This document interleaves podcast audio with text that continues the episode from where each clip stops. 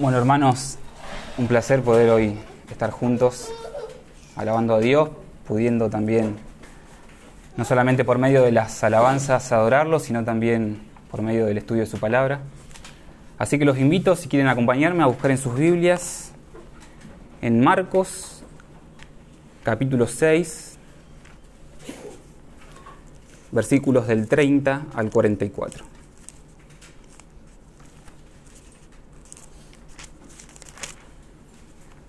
Marcos capítulo 6, versículos del 30 al 44.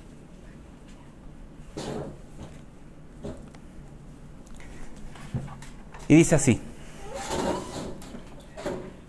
los apóstoles se reunieron con Jesús y les informaron sobre todo lo que habían hecho y enseñado. Y él les dijo, vengan, apártense de los demás a un lugar solitario y descansen un poco porque había muchos que iban y venían, y ellos no tenían tiempo ni siquiera para comer. Y se fueron en la barca a un lugar solitario, apartado. Pero la gente los vio salir, y muchos los reconocieron, y juntos corrieron allá a pie de todas las ciudades y llegaron antes que ellos. Al desembarcar, Jesús vio una gran multitud y tuvo compasión de ellos porque eran como ovejas sin pastor. Y comenzó a enseñarles muchas cosas. Y cuando ya era muy tarde, sus discípulos se acercaron a él diciendo, el lugar está desierto y ya es muy tarde. Despídelos para que vayan a los campos y aldeas de alrededor y se compren algo de comer. Denles ustedes de comer, les contestó Jesús. Y ellos le dijeron, ¿Quieres que vayamos y compremos 200, denarios de pan y les demos de comer? Jesús les dijo, ¿cuántos panes tienen ustedes? Vayan y vean. Y cuando se cercioraron, le dijeron cinco panes y dos peces. Y les mandó que todos se recostaran por grupos sobre la hierba verde. Y se recostaron por grupos de cien y de cincuenta. Entonces, él tomó los cinco panes y los dos peces, y levantando los ojos al cielo, los bendijo. Partió los panes y los iba dando a los discípulos para que se los sirvieran. También repartió los dos peces entre todos. Todos comieron y se saciaron. Recogieron doce cestas llenas de los pedazos y también de los peces. Los que comieron los panes eran cinco mil hombres. Oramos. Señor, en esta tarde te, te alabamos te adoramos y en este momento, Señor, en particular queremos hacerlo mediante la meditación de tu palabra. Señor, por eso, Señor, como, como seres, Señor, débiles, seres pecadores que, Señor, constantemente dependemos de tu gracia. Señor, te pedimos que tú prepares nuestros corazones, que prepares nuestras mentes, Señor, para que sea como tierra fértil, Señor, a la semilla de tu palabra y que ella pueda, Señor, dar fruto, germinar, Señor, en nuestro interior para, para tu gloria. Señor, bendice mi vida y permíteme, Señor, hablar tu verdad, que no sean mis pensamientos, que no sean mis palabras, sino que sea, Señor, tu verdad la que se proclame. Te pedimos todas estas cosas en el nombre de Jesús. Amén. Hoy vamos a, darle continuación a esta serie de marcos que venimos viendo, eh, que venía dando Maxi, y me parece muy bueno que a manera de repaso, y debido a que pasa el tiempo y tendemos a olvidarnos muchos detalles, podamos a, simple, a simples rasgos eh, hacer una especie de pantallazo eh, de lo que venimos viendo. Y y que a su vez eh, sería muy importante tener ciertos conceptos en nuestras mentes a la hora de, meditar en el texto que nos toca hoy. En primer lugar, no debemos olvidarnos la manera en que Marcos nos presenta su Evangelio, eh, dividiéndolo en dos partes, en dos partes principales. La primera es aquella en la cual Marcos nos revela, en base a lo narrado, la identidad de Jesús como el Hijo de Dios, el Mesías, como lo nombra en el capítulo 1, en el versículo 1. Llegamos al, clímax de, de esta sección en el capítulo 8, versículo 29, donde Pedro declara que Jesús es el Cristo. Por otro lado, la segunda mitad del Evangelio de Marcos, que va desde el capítulo 8, versículo 31, al final del Evangelio, nos relata el propósito por el cual Jesús había venido y la manera en que él iba a llevar adelante dicho propósito. Jesús vino a morir por su pueblo y de esa manera traernos el reino de Dios. Una vez refrescado esto, pasamos a considerar el texto que, nos considera hoy. Como se darán cuenta, nos encontramos en la primera mitad del Evangelio de Marcos, por lo que a simples rasgos podemos deducir que el texto nuestro de hoy, de una u otra manera, eh, nos va a revelar algo de la identidad de Jesús. En nuestro contexto inmediato, Marcos nos había mostrado el rechazo que sufrirían aquellos que predicaran como Jesús. Así como rechazaban al Mesías, de la misma manera rechazarían a todo aquel que proclame el mensaje de Jesús. El primer versículo de nuestro texto es en cierta manera la culminación de algo que vemos que comenzó en el versículo 7 del mismo capítulo,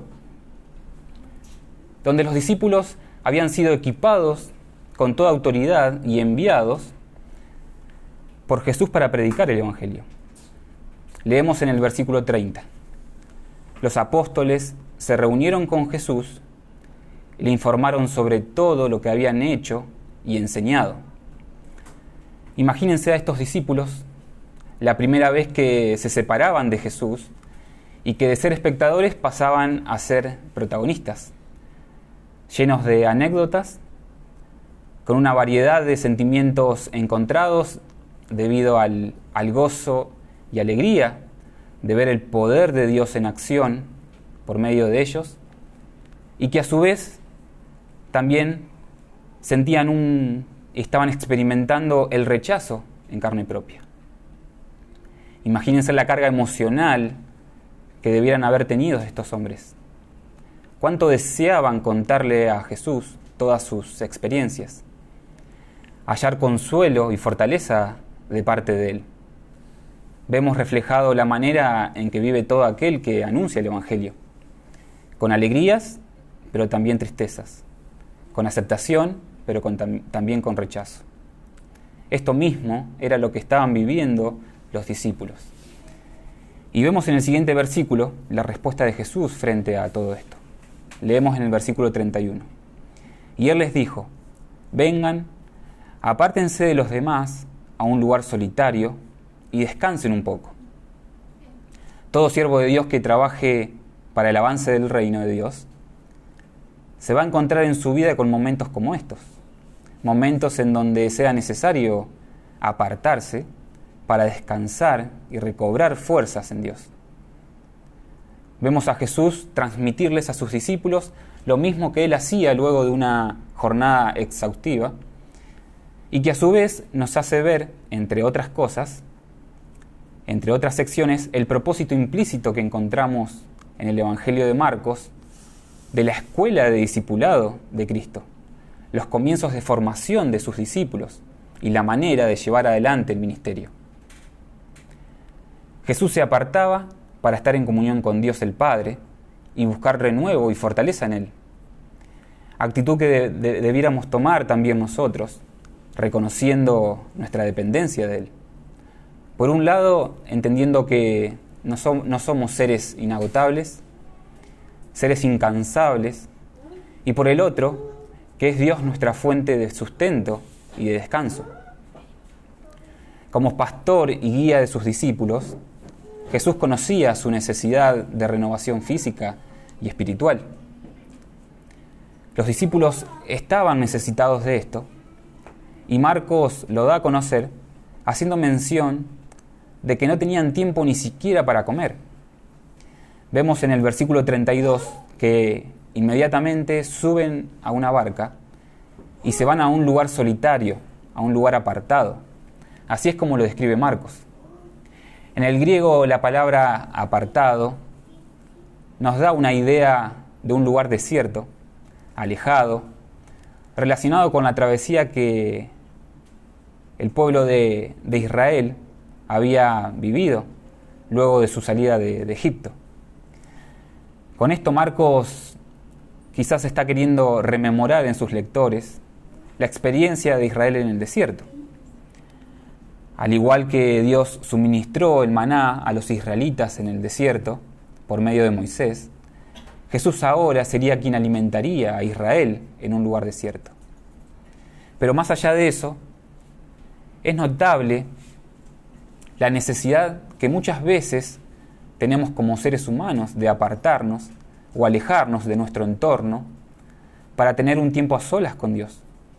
No hay mejor lugar para tener un tiempo a solas con Dios que aquel lugar en el que podamos abstraernos de toda vorágine de preocupaciones y de distracciones. Hasta acá podemos estar pensando en nuestras mentes lo ansioso que estaban los discípulos de pasar tiempo a solas con Jesús y cuánto estaban esperando ese momento.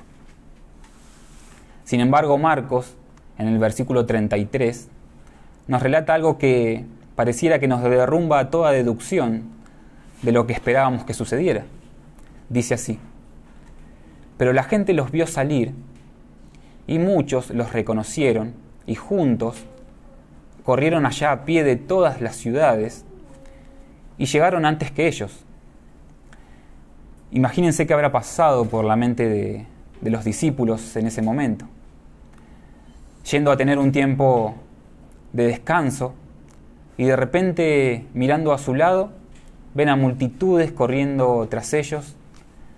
Y no solo eso, sino que ya estaban esperándolos en el, en el lugar de destino. Cuán frustrante habrá sido esta escena para ellos. Habrán pensado seguramente pensamientos como, como estos en sus mentes. ¿No podemos tener ni siquiera un momento para nosotros? Nosotros también necesitamos espacio, entre otros pensamientos. Y acá vemos algo que debemos reconocer, y es que la agenda de Dios muchas veces no coincide con nuestra agenda. Y aún así, Él sigue siendo Dios y soberanamente dirigiendo todas las cosas a nuestro bien. Es justamente en este contexto en el que Marcos nos prepara para mostrarnos que detrás de todo lo que estaba sucediendo estaba el propósito divino de revelarnos algo más acerca de la identidad de Jesús, como lo hace en toda la primera parte de, su Evangelio. Ahora sí, quisiera en tres puntos desenvolver aquello concerniente a, la identidad de Jesús y que Marcos quiere darnos a conocer a través de este relato. Titulé este sermón Un Salvador suficiente y lo dividí en tres puntos. El primer punto, Jesús y nuestra necesidad espiritual. El segundo punto, Jesús y nuestra necesidad física. Y el tercer punto, Jesús es suficiente. Meditemos en el primer punto, Jesús y nuestra necesidad espiritual. Leemos en el versículo 34. Al desembarcar, Jesús vio una gran multitud y tuvo compasión de ellos, porque eran como ovejas sin pastor, y comenzó a enseñarles muchas cosas. En esta nueva escena, Marcos nos dirige directamente al, al corazón de Jesús. Nos dice que al ver esa gran multitud, tuvo compasión de ellos, porque eran como ovejas sin pastor. Marcos es el único de los cuatro evangelios que hace un énfasis en mostrarnos el corazón de Jesús en la narración de, este milagro, e intencionalmente utiliza el término como ovejas sin pastor, para llevarnos a ver por qué sintió Jesús compasión por ellos. Así que, prestando atención a esta idea y viendo hacia dónde nos conduce, cosa que Marcos seguramente quiere de sus lectores, vamos a poder entender un poco mejor la mirada y el sentimiento de Jesús hacia la multitud. En el Antiguo Testamento vemos muchas referencias a Israel como ovejas del rebaño de Dios y sus líderes como pastores de su rebaño. Marcos nos quiere trasladar en nuestras mentes a pensar el por qué Jesús veía a la multitud y las veía como, como ovejas sin pastor. ¿Qué estaba aconteciendo en Israel? El Antiguo Testamento nos ilumina acerca de esto. La palabra de Dios en Ezequiel capítulo 34 nos dice así, hay de los pastores de Israel que se apacientan a sí mismos. ¿No deben los pastores apacentar el rebaño? Comen la grasa, se han vestido con la lana, degüellan la oveja engordada, pero no apacientan el rebaño. Ustedes no han fortalecido a las débiles, no han curado a la enferma, no han vendado a la herida, no han hecho volver a la descarriada, no han buscado a la perdida, sino que las han dominado con dureza y con severidad. Las ovejas se han dispersado por falta de pastor y se han convertido en alimento para toda fiera del campo. Se han dispersado. Mas al final del capítulo dice, mas el Señor dice, buscaré la perdida, haré volver a la descarriada, vendaré la herida y fortaleceré la enferma. Pero destruiré la engordada y fuerte, las apacentaré con justicia. Es esta realidad la que estaba viviendo el pueblo de Israel. Los líderes religiosos hacían abuso de su liderazgo, en primer lugar siendo egoístas y buscando el beneficio para ellos mismos, sin considerar la necesidad de la gente. En segundo lugar, como dice Jesús en Mateo 23:4, haciendo referencia a los líderes de Israel, ataban cargas pesadas y difíciles de llevar y las ponían sobre los, las espaldas de los hombres, pero ni ellos con un dedo querían moverlas. Es esta realidad la que se estaba viviendo en Israel. Y Jesús veía con sus ojos la necesidad que había en las almas de aquellas personas. Por un lado, veía la triste realidad fruto de la falta de un liderazgo espiritual en el pueblo judío, y a su vez veía la gran necesidad de un pastor que cuidara el rebaño. Es esto lo que penetró hasta el corazón de Jesús y tuvo compasión de la multitud. Y Jesús, ese buen pastor prometido, que vendría a cuidar del, del rebaño, como lo vemos en Ezequiel 34, en Miqueas 5.4 es otro ejemplo, y otros textos del Antiguo Testamento, movido por el cuidado de sus ovejas, a tal punto de dar su vida por ellas, como lo declara Juan 10.11, no podía omitir lo que estaba viendo, así que comenzó por la raíz del problema, la gran necesidad espiritual de las almas. Jesús conocía la manera de dar un buen cuidado a sus ovejas y no hace nada más que ver la profundidad de la gran necesidad en la que se encontraban esas almas. En la segunda parte del versículo 34 de nuestro texto, Marcos nos señala de qué manera Jesús actuó frente a la necesidad del hombre. Y comenzó, dice, a enseñarles muchas cosas. Muchas veces podemos caer en el error de creer que la necesidad de la gente pasa por aspectos visibles, que de darles una solución práctica alcanzamos a, satisfacer sus vidas. Eso no es así. Jesús, conociendo mejor que nadie el corazón del hombre, sabía cuál era su mayor necesidad, la cual es conocer a Dios, conocer su palabra, conocer a Jesús mismo. Por eso es que comienza a enseñarles muchas cosas, nos dice el texto. La ignorancia hace que vaguemos por caminos cerrados y no tengamos una dirección clara para nuestras vidas. No hay mejor remedio para esto que el conocer la palabra de Dios. ¿Cuántas personas encontramos queriendo muchas veces vivir sus vidas aún cristianas, buscando caminos fuera de la verdad, sin considerar las escrituras como fuente divina de sabiduría de lo alto?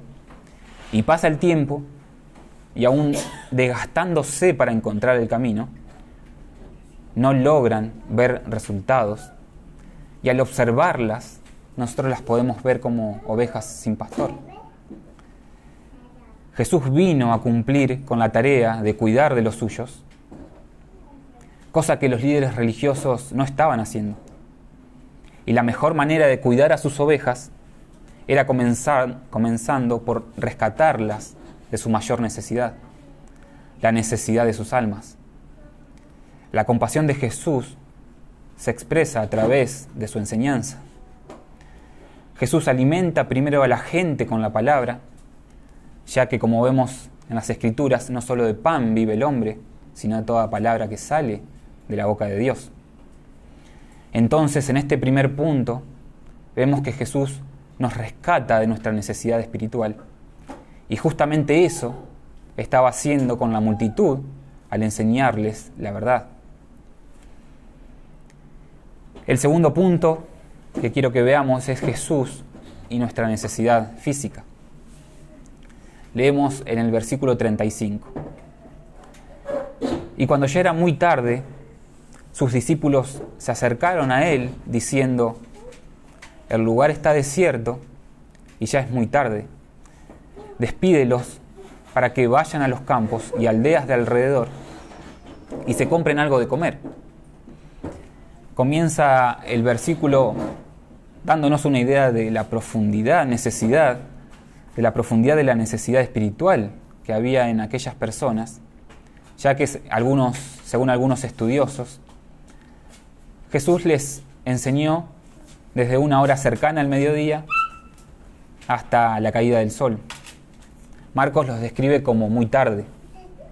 Sin embargo, no, no descuidemos en nuestras mentes la idea de que Jesús, antes de todo, sabía el propósito por el cual hacía las cosas, volviendo a resaltar el concepto de que en esta primera mitad del Evangelio, el propósito de Marcos, mediante la narración, es revelar la identidad de Jesús como Hijo de Dios. Jesús no solo estaba atento a, la necesidad espiritual de las personas, sino que iba a ser una demostración que también está el cuidado de la necesidad física de ellas. Versículo 35. Sus discípulos se acercaron a él diciendo, el lugar está desierto y ya es muy tarde. Despídelos para que vayan a los campos y aldeas de alrededor y se compren algo de comer.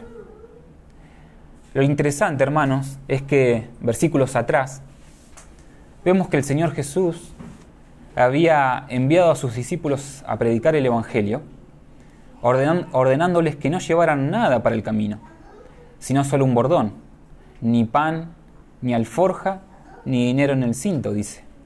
En otras palabras, les dijo, no se preocupen por el sustento de sus vidas. Así como yo los envío, yo los voy a cuidar, los voy a amparar. Con el mismo poder que Jesús los envió, es el mismo poder con el cual Él los iba a sustentar. Y los discípulos se encontraban ahí, con Jesús, lo cual nos lleva a deducir que nada les faltó en esta travesía que, realizaron. El Señor fue su, su sustento en todo momento. Sin embargo, ahora ellos están anclando la seguridad y el sustento de estas personas a medios humanos sin considerar que Jesús mismo estaba ahí. Estaba ahí con ellos y si los sostuvo y nada les hizo faltar a ellos estando lejos de Él, cuanto menos a estas personas estando en su presencia. Así como ellos no sufrieron escasez, sino que la mano del Señor proveyó para todo lo que necesitaron, también sucedería de la misma manera en ese momento. Vemos la actitud de los discípulos y, rápidamente nosotros deducimos esto. Sin embargo, ¿cuántas veces nosotros en nuestras vidas, cuando el Señor eh, nos sustenta y nos suple una cierta necesidad, pero al poco tiempo y cuando nos encontramos frente a una nueva necesidad, dudamos de Él y buscamos medios humanos para satisfacerla, para suplirla. Somos más como los discípulos de lo que nosotros nos imaginamos. Pero aún así, Dios es el mismo y así como iba a enseñarle a sus discípulos una vez más quién era Él, lo continúa haciendo en nuestras vidas. Gloria a Dios por eso. Podemos rescatar la intención de los discípulos de considerar el bienestar de la multitud, pero eso no quita la ceguera espiritual que no les permitía ver más allá, ver a Jesús delante de ellos y lo que eso significaba las mejores de las intenciones pueden salir de nuestro corazón, pero si ellas no están ligadas a la persona de Cristo, de nada aprovechan. Versículo 37. Denles ustedes de comer, les contestó Jesús. Y ellos le dijeron, ¿quieres que vayamos y compremos doscientos denarios de pan y les demos de comer?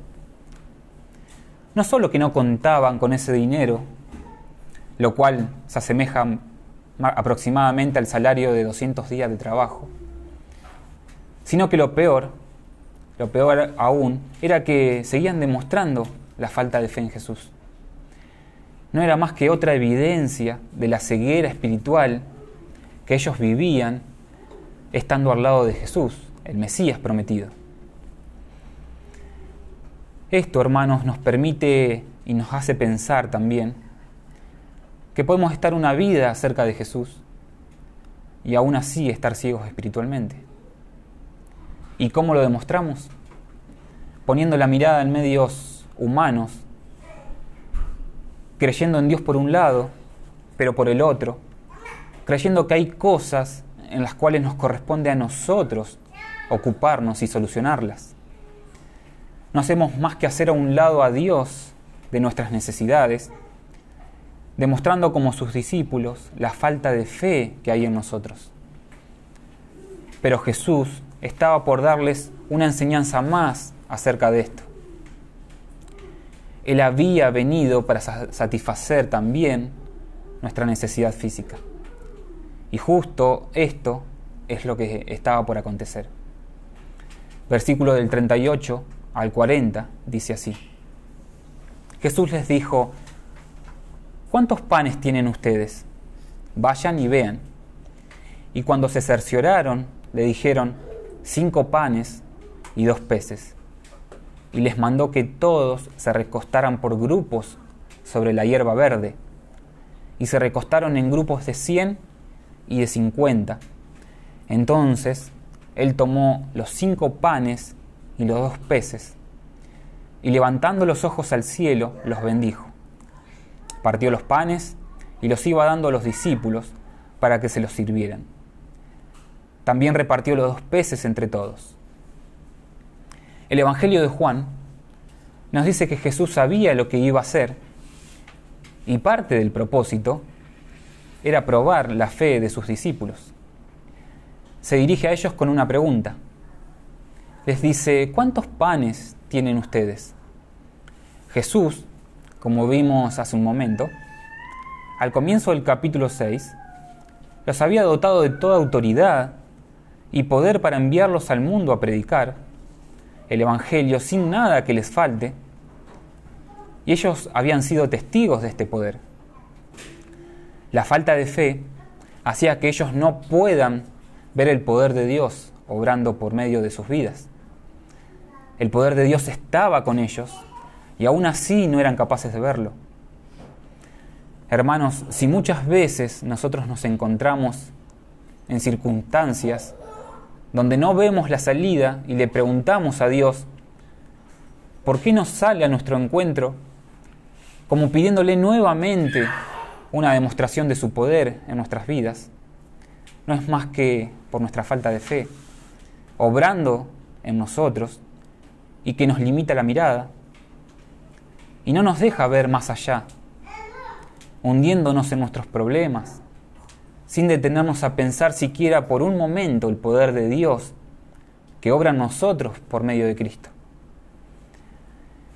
El versículo 39 nos dice así, y les mandó que todos se recostaran sobre la hierba verde. Es llamativo el uso de esta descripción que hace Marcos, dando a, dando a dar a conocer el detalle de, la hierba verde. Sin embargo, podemos hacer algunas referencias a esto, entendiendo la relación que hace Marcos, como vimos atrás, hace unos versículos atrás, con respecto a la imagen de pastor y de ovejas anteriormente. El Salmo 23 nos ilumina también y nos, y nos muestra a Jesús como nuestro pastor, haciéndonos descansar en lugares de verdes pastos. También se podría hacer una mirada escatológica haciendo referencia a cuando el desierto volverá a florecer, como lo expresa Isaías capítulo 35, versículo 1.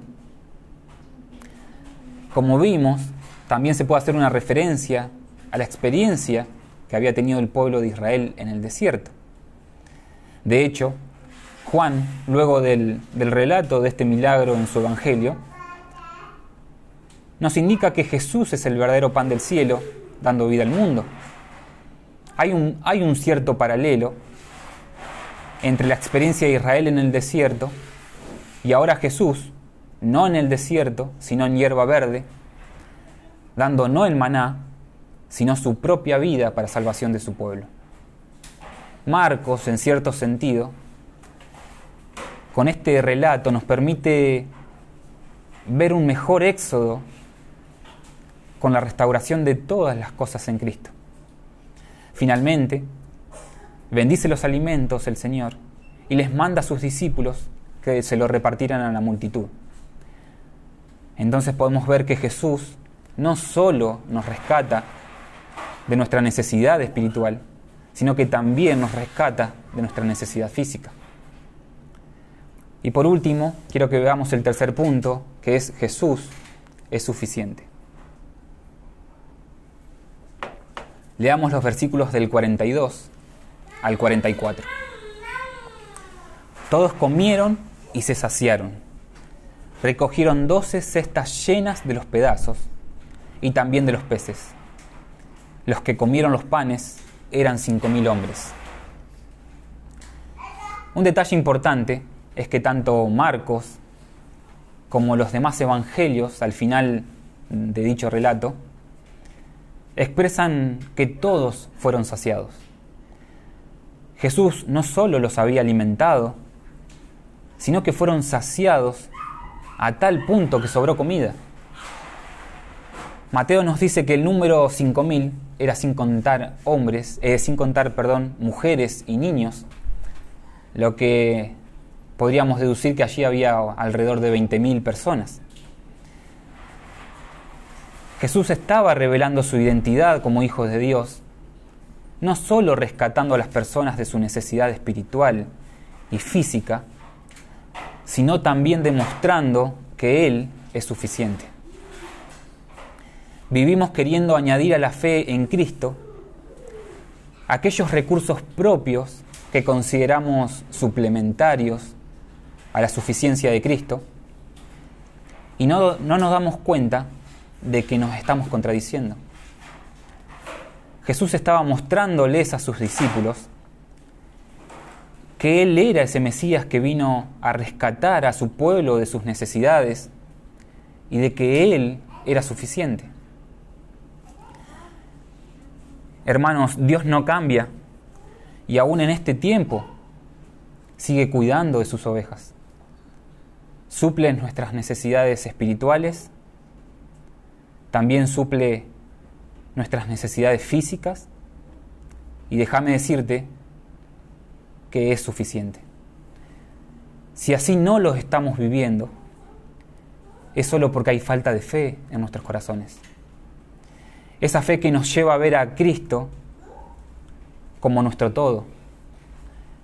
en la cruz Él cargó con todas nuestras iniquidades, satisfaciendo la ira de Dios como, como cantábamos hoy, su perfecta justicia, y nos rescató no solo de nuestra mayor necesidad, que era nuestra necesidad de vida espiritual, porque estábamos muertos, sino que nos provee sustento y suficiencia en Él, preservándonos hasta el día en que Él venga a buscarnos. Hermano, mira a la persona de Jesús y sentite saciado en Él. Ya logró todo lo que nosotros jamás vamos a poder lograr mediante su vida, mediante su muerte y mediante la resurrección. Él suplió para cada una de nuestras necesidades.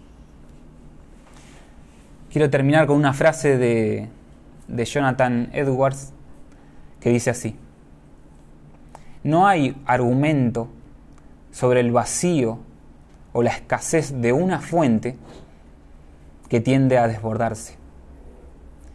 No hay nada que justifique nuestras acciones que buscan y que nos conducen a sentirnos copartícipes de nuestro bienestar junto con Cristo. Esto no solo nos conduce a creer que Cristo es una parte y nosotros que somos la otra, que ambas partes complementadas nos llevan al éxito. Eso no es así. La verdad es que la inagotable gracia de Dios por medio de Jesús y que solo por medio de Jesús obra para rescatarnos de nuestras necesidades y la gran noticia para nosotros es que Jesús es suficiente. No busques más en otro lugar saciar tus necesidades. Acudí a Cristo, buscalo a Él y descansá en que Él es suficiente. Vamos a orar. Señor, te damos gracias por el tiempo que nos has dado para, para meditar en tu palabra, en esta porción, Señor, de tu palabra. Gracias, Señor, porque es vida, es alimento a nuestras almas. Gracias, Señor, porque, Señor, vemos tu majestad, vemos tu grandeza y cómo, Señor, no doblegarnos ante, ante tu hermosura.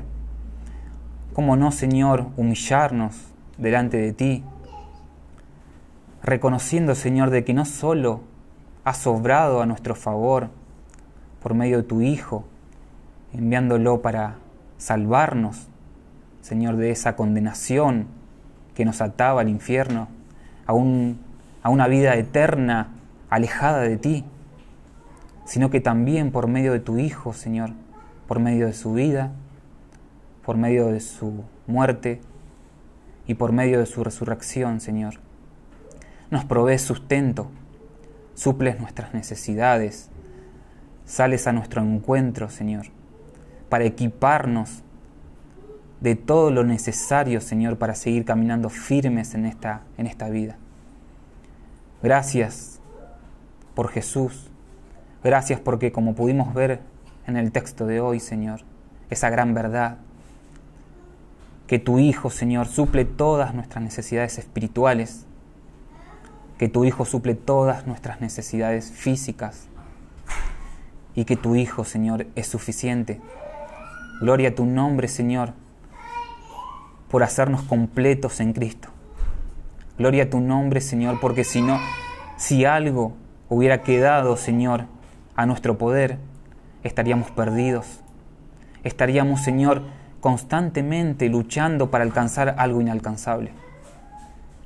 Gracias, Señor, porque Jesús es nuestro todo. Ayúdanos a vivir de esta manera. Ayúdanos a, encontrarnos con Él al abrir tu palabra cada día y a ver en tu Hijo, Señor, todo lo que necesitamos, a confiar que en su persona estamos saciados. Gracias Señor, porque todas nuestras necesidades fueron suplidas por tu Hijo. Gracias por tu misericordia tan grande, Señor, para con nosotros. Perdónanos si muchas veces no lo vemos así. Perdona nuestros pecados. Señor, trabaja en nuestros corazones cada día para que podamos encontrar en la persona de tu Hijo, Señor, esa, ese alimento, Señor, esa agua que necesita nuestra alma y que encontremos ese refrigerio que nos sacie completamente, Señor. Que entendamos que si no lo estamos haciendo, no es nada más que porque no tenemos, Señor, una plena fe en ti. Señor, llévanos a vivir de esa manera Señor, perdónanos si intentándolo fallamos, pero Señor, queremos arraigar esta verdad a nuestro corazón y vivir confiados de que Jesús es suficiente. Te pedimos todas estas cosas en su nombre. Amén.